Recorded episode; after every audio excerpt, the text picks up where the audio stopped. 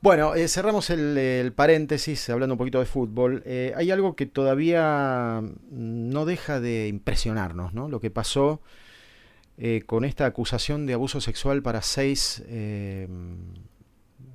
seis hombres, ¿sí? Seis jóvenes. en el corazón de Palermo, en Cabrera y Serrano, 28 de febrero, una de la tarde, una y media. La víctima, una chica de 20 años.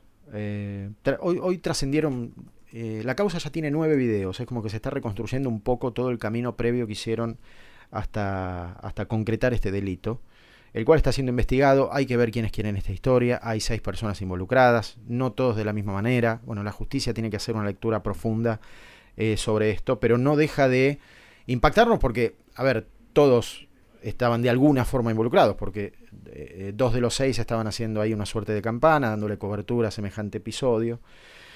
Eh, y una chica que terminó internada, afortunadamente ya recuperada. Hoy declaró, hoy de como pudo, está muy choqueada, está muy golpeada. Eh, pero, por supuesto, su declaración era muy importante, ¿no? Eh, porque además ratifica la denuncia, porque si no lo hubiese hecho, si no hay denuncia en el medio, aunque ustedes no lo crean, esto se diluye. Vamos a saludar a Sonia Almada, que es psicóloga titular de Aralma, Asociación Civil que trabaja contra las violencias. Eh, Sonia, Mercedes Mendoza, Adrián Puente, gracias por atendernos, buenas noches, un placer. Buenas noches, Adrián, Mercedes, ¿cómo están? Eh, bueno, por supuesto impresionados, como decía recién Sonia, me, encantaría saber su lectura de esto, ¿no? ¿Qué ha sucedido? Que es cierto, nos faltan precisiones, hay que investigarlo, corresponde hacerlo, eh, pero en principio desde lo social, ¿no? ¿Qué, qué lectura hace Sonia de esto? Sí, primero contar que las violaciones en grupo son mucho más frecuentes de lo que se cree.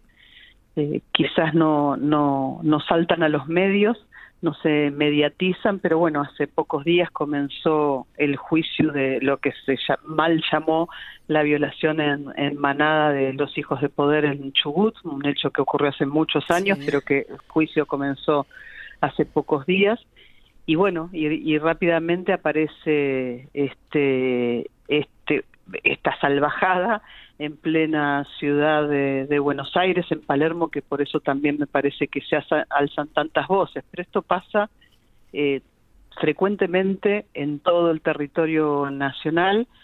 Muchas veces las víctimas no se acercan a la, a la justicia para, para denunciar porque son hechos, bueno, muy, muy dolorosos, degradantes, que profanan no cuerpo y, mente de, la víctima eh, cuando son adultas y cuando son niños, niñas y adolescentes también. Eh, por eso muchas veces también las víctimas o no denuncian o tardan muchísimo tiempo en, llegar a denunciar. Eh, así que no tenemos estadísticas en Argentina y de la, violencia sexual, de los abusos sexuales cometidos por un solo autor, tampoco tenemos eh, de, los abusos sexuales cometidos por múltiples autores, como es en, este caso, ¿no? Eh, lo que creo, digamos, de una primera lectura de, conocimiento, digamos, de, de las víctimas y los perpetradores, es que se trata de crímenes eh, eh, eh, que, tratan de disciplinar, digamos, a, las mujeres y, a los niños, ¿no? Mm. siempre hablo, digamos, de mujeres y niños porque son las víctimas primarias de, de, este tipo de crímenes, ¿no? Y de vejámenes, mm. porque eh, realmente tienen una posición de alta vulnerabilidad ante los varones, que son los perpetradores eh, de, los crímenes de violación y abuso sexual. Doctora, recién, disculpe que la interrumpa, em, usted se mostró... Licenciada todavía. Licenciada, licenciada, tiene razón, discúlpeme. Discúlpeme. Eh, usted em, puntualizaba sobre la, calificación de manada, ¿no? Eh, un poco a veces es un, incluso un recurso periodístico para eh, poner las cosas en, determinados lugares, ¿no? Em, ¿Usted está de acuerdo con la ministra de Género Gómez Alcorta cuando dice no son monstruos, son varones socializados? ¿Qué, lectura hace de esto? Sí, no son una manada, los animales no, no violan y no se agrupan para atacar, digamos, a, una hembra, eso no pasa, digamos, eh, entre los animales. Sí lo, sí lo que pasa es que estos varones que se agrupan para atacar la vulnerabilidad, en este caso es una, una joven, si son hijos, estudiantes, trabajadores, vecinos, eh, los maestros, profesores, psicólogos, periodistas, digo, eh, puede ser cualquiera y atraviesa cualquier clase social. No se trata, eh, Adrián y Mercedes hace muchos años se trataba esta, eh, a, los violadores como enfermos. Eh, pronto se descubrió que en realidad como atraviesa cualquier clase social y cualquier condición, no hay una patología específica que te haga violador eh, eh, o, agresor sexual. La verdad es que no hay nada que pueda este, patologizarlos.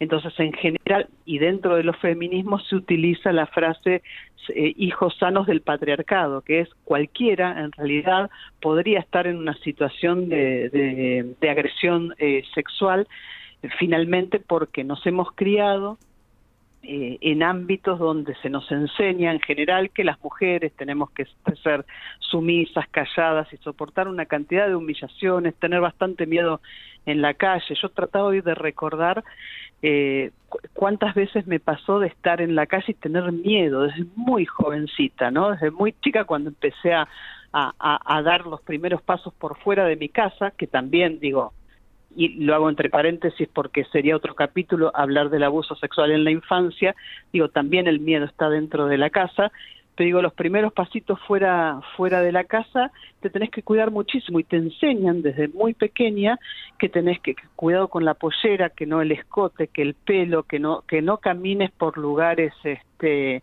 eh, oscuros o desiertos, que, que si que, que, que, si, alguien se acerca que grite fuego no hay una cantidad de cuestiones que con las que nos socializan a, a, las mujeres nos enseñan a cuidarnos de los varones. Y no hablo de crímenes económicos no de eh, digo cualquiera está expuesto a que le roben el celular la billetera y lo que sea hablo de que nos enseñan a que nos cuidemos de las agresiones sexuales. Yo salía de la escuela y recuerdo que muchas veces nos hemos encontrado eh, con el exhibicionista, digo, y casi todas las mujeres te podrían contar eh, esto, ¿no? El exhibicionista, aquel que, bueno, te, te mostraba sus genitales en la puerta de la escuela. Así que, digo, así como las mujeres estamos criadas para poder soportar, digamos, tener ese miedo continuo y, en la nocturnidad ni hablar. El miedo a andar en la noche es terrible, nos mandamos mensajes de llegaste y es llegaste con vida, no, no hay otra pregunta ahí. Llegaste sin ser violada, eso realmente y, te pasa en cualquier lugar, ¿no? No, todas las noches en lo personal, eh, perdón, licenciada, la, interrupción, me, pasa todas las noches. Em, soy madre y crío dos mujeres.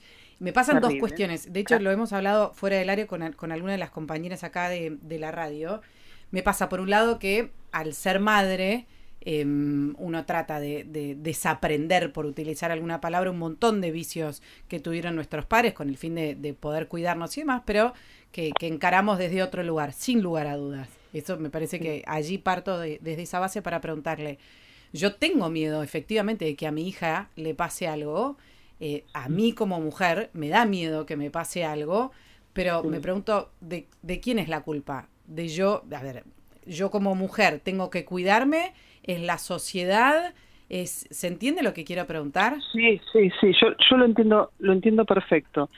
Eh, la culpa es, de, digo, si hay una responsabilidad, porque la culpa, viste que es justo una palabra, es un significante que no se sí, sí, podemos hablar horas, tal cual. La responsabilidad es de todos, ¿no?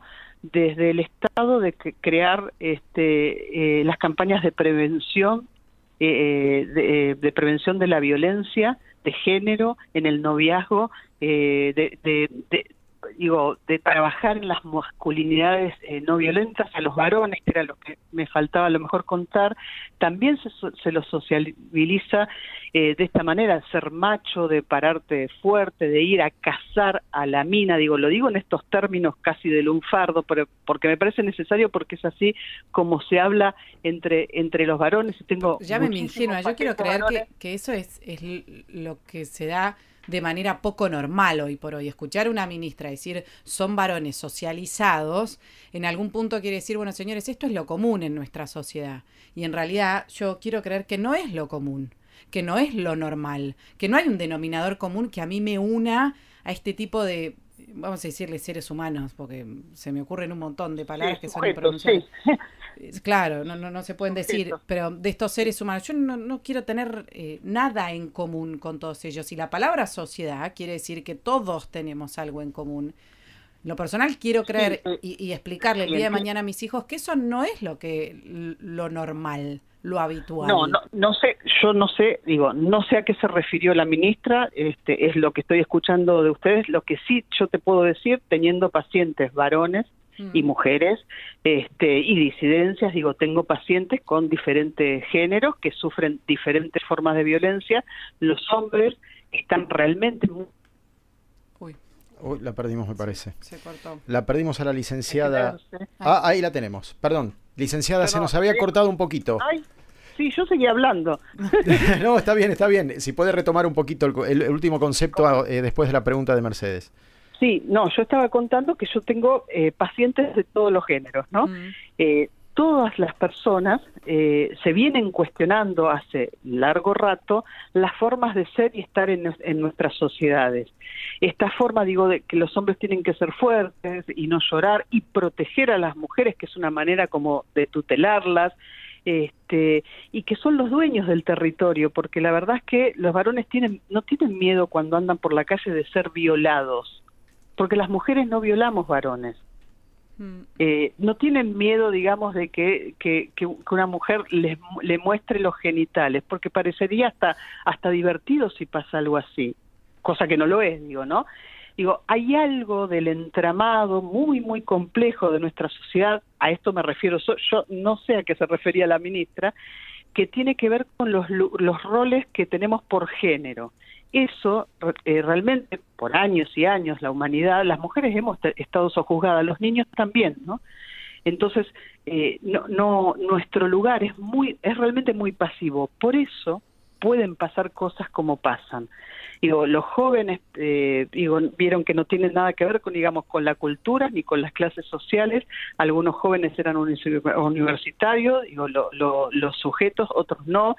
Y, uno se pregunta muy rápidamente por qué seis o siete, parece que puede haber un, séptimo, eh, eh, varones se reúnen para cometer un crimen como esto casi no hay respuesta, porque decís, bueno, que tenían un denominador común, ellos charlaban acerca de esto, de, de, cometer un crimen contra una mujer, probablemente no. Hay una, eh, hay una performance que hizo una gran artista visual, Marina Abramovich, que en 1974 que se llamó Ritmo Cero. No sé si la conocen. No. Ah, eh, bueno, ella hizo una experiencia muy impresionante eh, durante seis horas ubicó una cantidad de objetos, plumas, cuchillos, objetos que podían dañar y otros que, que eran muy suaves y, tiernos. Inofensivos. Eh, claro, inofensivos. Y eh, se quedó ahí seis horas. la, la, la, la premisa era que ella no iba a reaccionar a nada. Entonces, bueno, tímidamente la empezaron a tocar, primero con las plumas, acariciarle el pelo, eh, es, muy impresionante la, el evento. Y a medida en que ella no reaccionaba, se, se la fue atascando más. La, llegaron a cortar, la abusaron sexualmente. Eh, bueno, fueron seis horas que fue aterrorizándose. Ella dice que quedó realmente no solo muy impactada, sino muy traumatizada y que sí pudo darse cuenta que cuando hay oportunidad, cualquiera puede convertirse en un agresor. Bueno, esto va un poquito en línea, si, me permite, licenciada, eh, esto, estas personas, estos personajes en principio, eh, salvo alguna todavía lejana sospecha de haber tenido un intento de abuso que todavía no está, no fue ni siquiera... no es claro, ¿no? No, no es mm. claro, no, no fue denunciado en su momento, es de un episodio de hace siete años. El resto, usted lo dijo, o sea, no, ninguno tiene antecedentes de nada parecido. La reconstrucción que hasta ahora se hace del caso, lo que se ve hasta ahora, es todo muy parcial y preliminar, pero sobre la base de los nueve videos que tiene la causa, es como que se han tomado su tiempo para que todo esto suceda, eh, porque la historia empezó a la noche en un local nocturno, ahí en la zona de Palermo, después coincidieron en Plaza Serrano, ya amaneciendo, después siguieron dando vueltas sobre la cuestión en el mismo lugar casi sobre horas del mediodía, hasta que por alguna razón que desconocemos, dan el golpe, digamos, ¿no? Eligen a su presa. pero después de haber convivido, no sé, una determinada cantidad de horas, eh, unas cuantas horas diría yo, este, todavía se desconoce si había algún tipo de relación de la chica con alguno de ellos, no se sabe bien, pero bueno, la cosa termina como termina, en definitiva. Eso, eso pudo haber sido, eh, eh, a ver, lo podrían haber configurado de a poco, lo empezaron a, fantasear de a poco hasta que lo concretan o de pronto estalla por alguna razón inexplicable para nosotros. Premeditado, ¿sí? Claro. Mm. Sí, claro. Yo de, los de, los casos que he atendido de víctimas este, violadas de manera grupal con agresores múltiples, eh, lo que empieza a pasar es que alguien se anima y otro lo sigue y otro lo imita ¿no? Empieza a pasar casi eh, eh, en, un mismo, en un tiempo simultáneo, no hay como una previa, una preparación, digamos. Esos son otros tipos, digo, los pederastas preparan, se preparan para ir a atacar al niño por las noches, se preparan para ir al sábado, de los, el, domingo al asado de la familia y llevarse al niño y mostrarle un juguete. Ahí hay una preparación, hay una seducción, hay un armado, digamos. En los casos de la violencia sexual grupal, que en general se da en días festivos, en la calle, en vía pública, eh, con el alcohol de por medio, pero porque desinhibe, no porque construya un violador el alcohol o las drogas, digo, desinhibe eh, impulsos que, que se tienen. Eh, en general se, se, se produce en el momento del crimen, ¿no? Así que, no sé, en este caso, digo, yo no, puedo saber del el caso en particular, pero en general sí se da así. Alguien empieza con esa idea, la empieza a generar, a generar con el cuerpo de la víctima, otro mete una mano y el otro se empieza a meter, alguien la fuerza, le tira del pelo.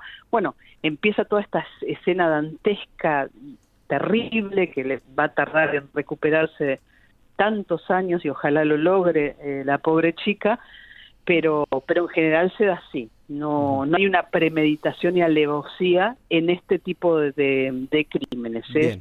Eso es la oportunidad, lo que les contaba, digamos, que, que descubrió este artista eh, de, su performance. Bien, licenciada, gracias por ayudarnos un poquito en este caso que nos, que nos conmueve realmente mucho a todos. ¿eh? Ha sido un placer.